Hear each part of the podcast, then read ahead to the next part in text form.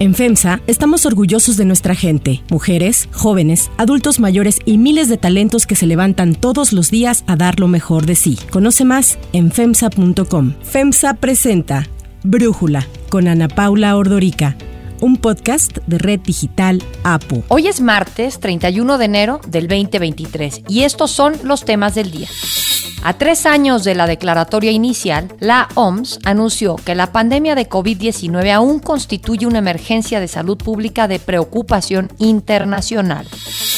Irán denuncia una serie de ataques contra sus instalaciones militares.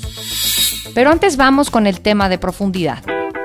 Todas las ideas caben y todas las voces cuentan. Hoy nace México Colectivo. A poco más de un año de las elecciones presidenciales en México, este lunes se dio a conocer la creación de una nueva organización apartidista llamada Colectivo por México, que busca ser una alternativa al movimiento que encabeza el presidente Andrés Manuel López Obrador. Hoy lo que toca es trabajar en colectivo.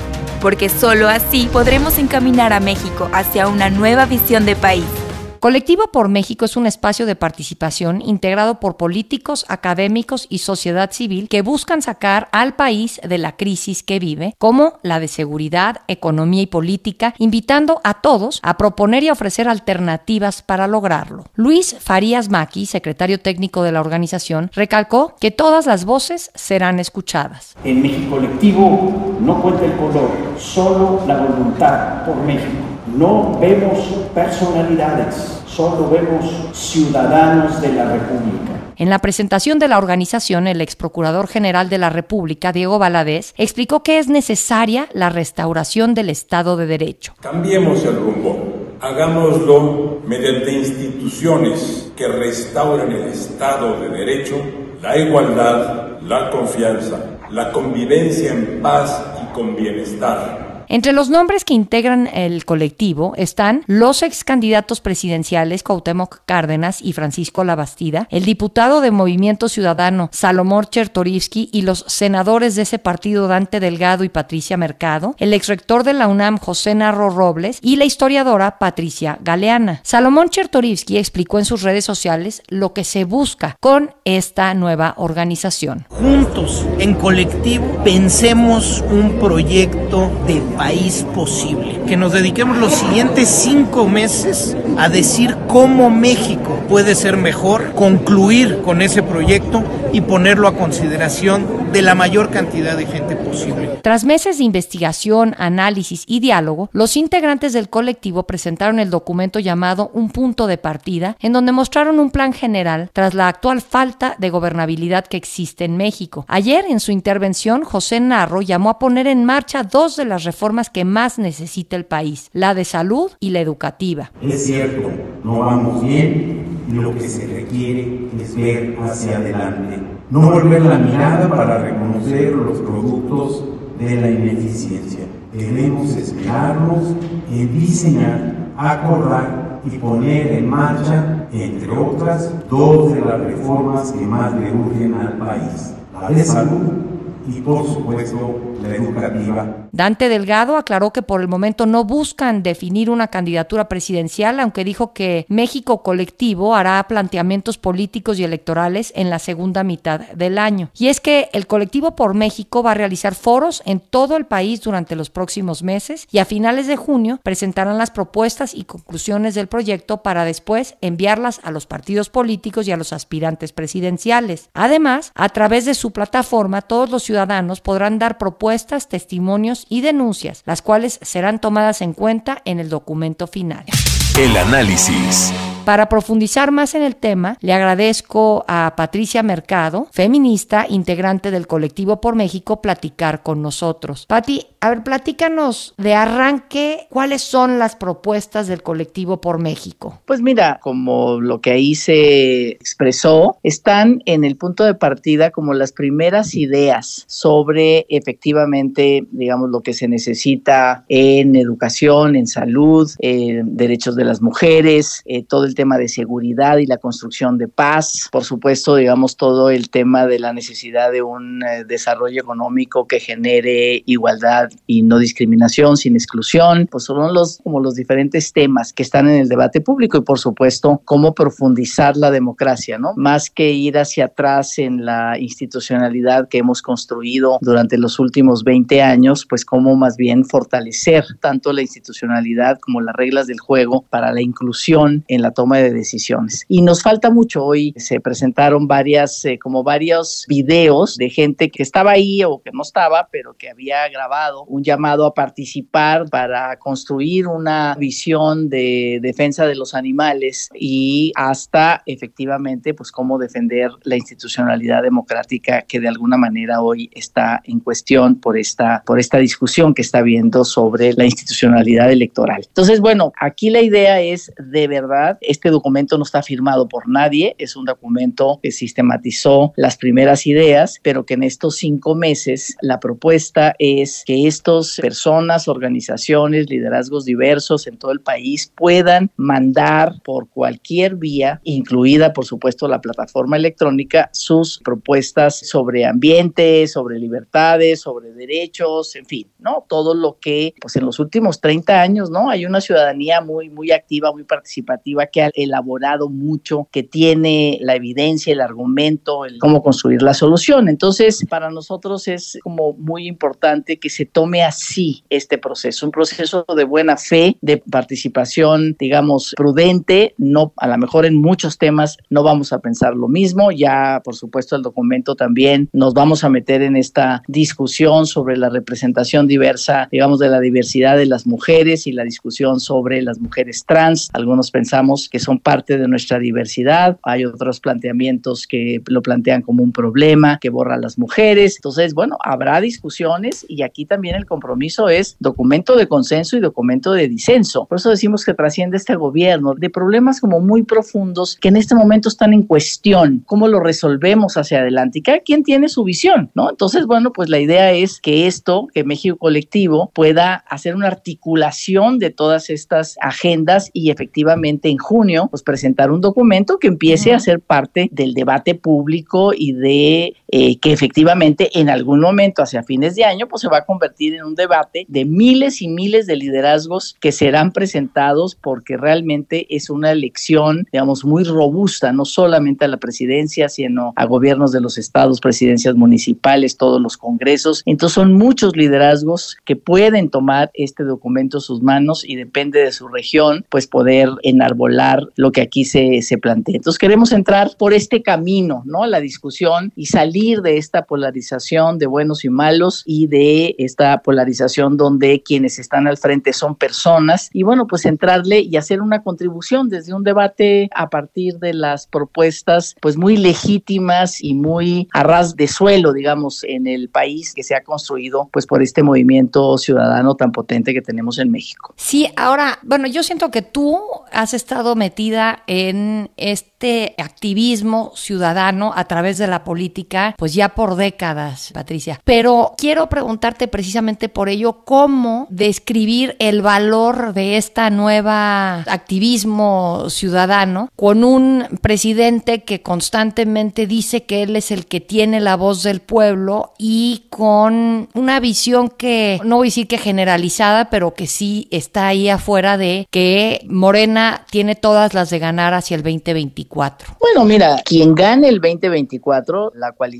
o el partido o los rasgos que se pongan al frente en, en los estados, municipios y a nivel federal, pues la legitimidad, o sea, si realmente logramos que se haga verdaderamente un movimiento de ideas, como yo decía, muy de buena fe, ¿no? Muy en armonía, poniendo énfasis en la propuesta, sin adjetivos, sin descalificaciones, simplemente poniendo por delante la propuesta, pues que finalmente ayude a que esta coalición gobernante que va a volver a jugar y a presentarse con otros liderazgos, pues tenga que tomar, digamos, tenga que tomar en consideración y decir por qué no o por qué sí estas propuestas que se presentarán, porque finalmente no son en contra, finalmente son a favor de enriquecer el debate público. Y si dicen que no, bueno, pues dirán que no y seguiremos debatiendo estas ideas de por qué el futuro de México sí estará contemplado en todos estos planteamientos de México colectivo para finales de junio, ¿no? Que tendremos que tener este documento. Y efectivamente, donde haya debate, pues seguimos, finalmente seguimos la discusión, pero como que independientemente, digamos, de posiciones como pueden ser de decir, yo ya lo sé todo, ya sé a dónde voy, no necesito ningún debate sobre ninguna idea porque tenemos claro el camino. Y si por otra parte tienes una participación legitimada, real, de centenas, de miles de ciudadanos diciendo, a ver, esto no está pasando, esto necesitamos construirlo, este camino, digamos, es el camino para lograr la paz. Y bueno, pues simplemente ahí está y finalmente pues serán responsables de tomar en cuenta estas, estas ideas, estas propuestas o de rechazarlas y bueno, pues finalmente pues seguiremos dando ese debate, no nos podemos cansar de eso, ¿no? Y efectivamente, como tú decías, sobre todo nosotras las feministas, yo digo es que venimos del margen, ¿no? Y muchos años y bueno, pues hoy estamos en el centro, ¿no? El feminismo está en el centro del interés y del debate público y bueno, ¿por qué? Pues por, por la perseverancia, por, por la inteligencia, por la capacidad de participación y de movilización de este movimiento de tantos años hasta lograr que la sociedad captara que lo que está planteando este movimiento pues es una mejor vida, es una posibilidad de una sociedad más igualitaria y todo lo que esto significa. Entonces, bueno, pues yo por lo menos me parece que nunca podemos resignarnos y bueno, aquí el reto va a ser convencer a las generaciones jóvenes que le entren, ¿no? Que le entren, que le entren al debate, están estudiando, tienen un conocimiento, digamos, que se genera en el mundo, ¿no? Entonces, para que pueda haber también esos recambios generacionales y esas visiones nuevas que convenzan a una clase política, pues que necesita moverse del lugar. Las cosas sí había que cambiarlas, sí había que transformarlas, no estaban bien, nuestro país no estaba bien, no está bien, y entonces, pues finalmente el reto es cómo lo transformas, cómo logras, digamos, nuevas visiones de inclusión, ¿no? Hay demasiada gente excluida, demasiada gente violentada, y en ese sentido, pues parece que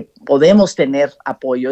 pues esta es nuestra mirada, esta es nuestra apuesta. Muchos de nosotros estamos convencidos que ese es el camino que queremos seguir, más que el camino del sí o no, el camino del bueno o del malo, el camino de te sales tú para que entre yo, sino realmente el camino de la propuesta y el camino de la construcción de ideas. Patricia Mercado, senadora, muchísimas gracias y estaremos evidentemente pendientes de cómo va evolucionando México colectivo. Muchísimas gracias a ti, Ana Paula. Si te gusta escuchar Brújula, te invitamos a que te suscribas en tu aplicación favorita o que descargues la aplicación Apo Digital. Es totalmente gratis y si te suscribes será más fácil para ti escucharnos. Además, nos puedes dejar un comentario o calificar el podcast para que sigamos creciendo y mejorando para ti. Hay otras noticias para tomar en cuenta. 1. Emergencia internacional.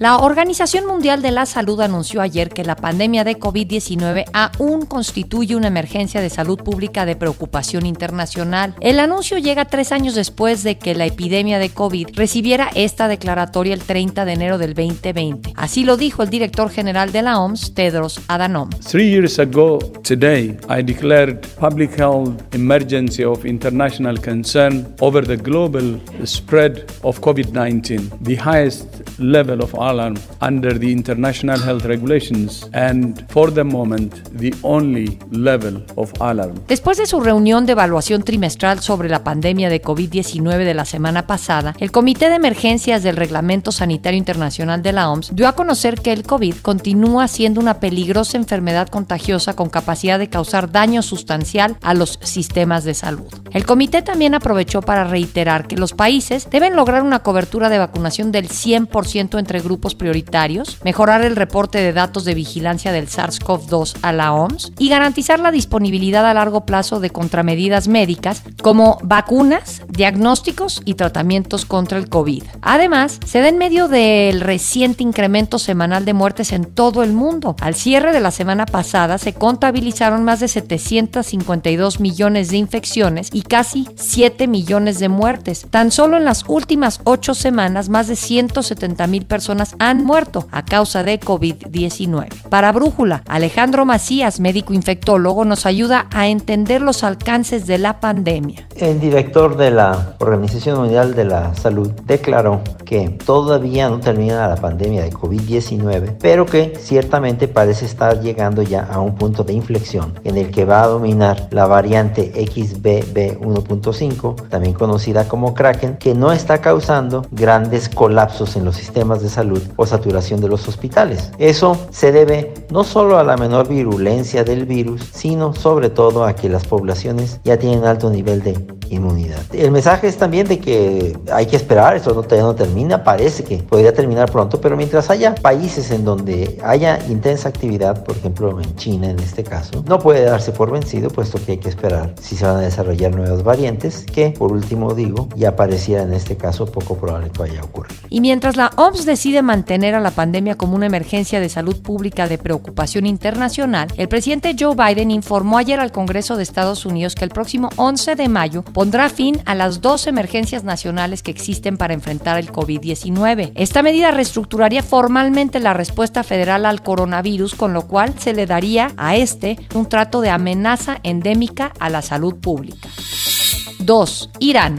En las últimas horas, Irán ha venido denunciando una serie de ataques con drones en contra de sus instalaciones militares en la ciudad de Isfahan. Si bien las autoridades iraníes no señalaron a ningún país u organización como responsable directa del ataque, en el pasado, Teherán ha acusado a Israel por llevar a cabo supuestas operaciones de sabotaje en su territorio. Y es que Irán e Israel mantienen una guerra encubierta que incluye ciberataques, supuestos asesinatos de científicos nucleares iraníes y sabotajes a aunque ninguno de los países reconoce públicamente estas acciones. Para Brújula, Brenda Estefan, analista internacional, nos habla sobre los ataques y el contexto político en el que se da. Irán se encuentra inmerso en al menos cuatro temas críticos. El suministro de drones a Rusia para su uso en la guerra en Ucrania, la proliferación del enriquecimiento de uranio que la acerca a la obtención del arma nuclear, las guerras regionales de influencia, particularmente en el Líbano y Siria, y desde luego el levantamiento de la sociedad iraní que no deja de protestar en las calles tras la muerte de Max Amini. Por lo tanto, existen diversas opciones para interpretar este ataque contra Irán que probablemente sea el preludio de otros. Dos preguntas brincan quién fue el responsable y cuál fue el objetivo del ataque. Las autoridades iraníes culpan a Estados Unidos e Israel, pero la prensa estadounidense afirma que Israel es el responsable del ataque. El primero, desde el regreso al poder de Benjamin Netanyahu en Tel Aviv, hace menos de un mes. La pregunta sigue siendo cuál era el objetivo. ¿Estaba vinculado a disminuir el suministro de armas a Rusia? Se antoja poco probable, pues Israel, que mantiene relaciones con Rusia, no tiene por qué correr riesgos respecto a un conflicto en el que el Estado judío mismo se ha negado a involucrarse. Con los elementos actuales es más viable que el móvil haya sido lanzar una advertencia a Teherán y entorpecer su programa nuclear. En total, 11 personas murieron en la serie de ataques que impactaron objetivos pro-iraníes, según el Observatorio Sirio para los Derechos Humanos. El último ataque se registró la tarde de ayer a un camión cisterna que transportaba armas y municiones. Al respecto, el secretario de Estado norteamericano, Anthony Blinken, alertó que Irán representa una amenaza no solo para Israel y la región, sino cada vez más para el mundo entero. Consideró que la provisión de drones iraníes a Rusia en su ofensiva en Ucrania demuestra precisamente esta amenaza que representa Teherán. But we'll continue to work together to confront and counter the dangerous and destabilizing influence of Iran. President Biden has made clear the United States is committed to preventing Iran from acquiring a nuclear weapon. Para cerrar el episodio de hoy los dejo con música de Mark Anthony.